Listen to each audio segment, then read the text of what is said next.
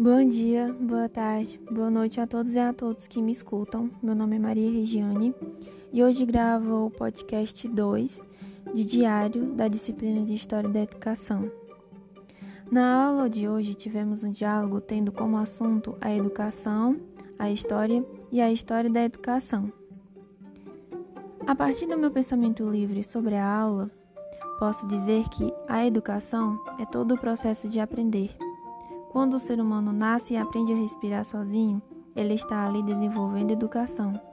Do mesmo jeito acontece quando ele aprende a mamar, a caminhar, a falar, ou seja, a educação está diretamente ligada à formação humana. Já a história da educação é a interpretação dos seres humanos ao longo dos anos. É um processo da vida real. É toda a adaptação, todos os relacionamentos.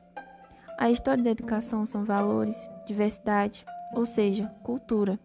É todo o caminho trilhado pelos antepassados para hoje estarmos aqui. É a sobrevivência, o trabalho.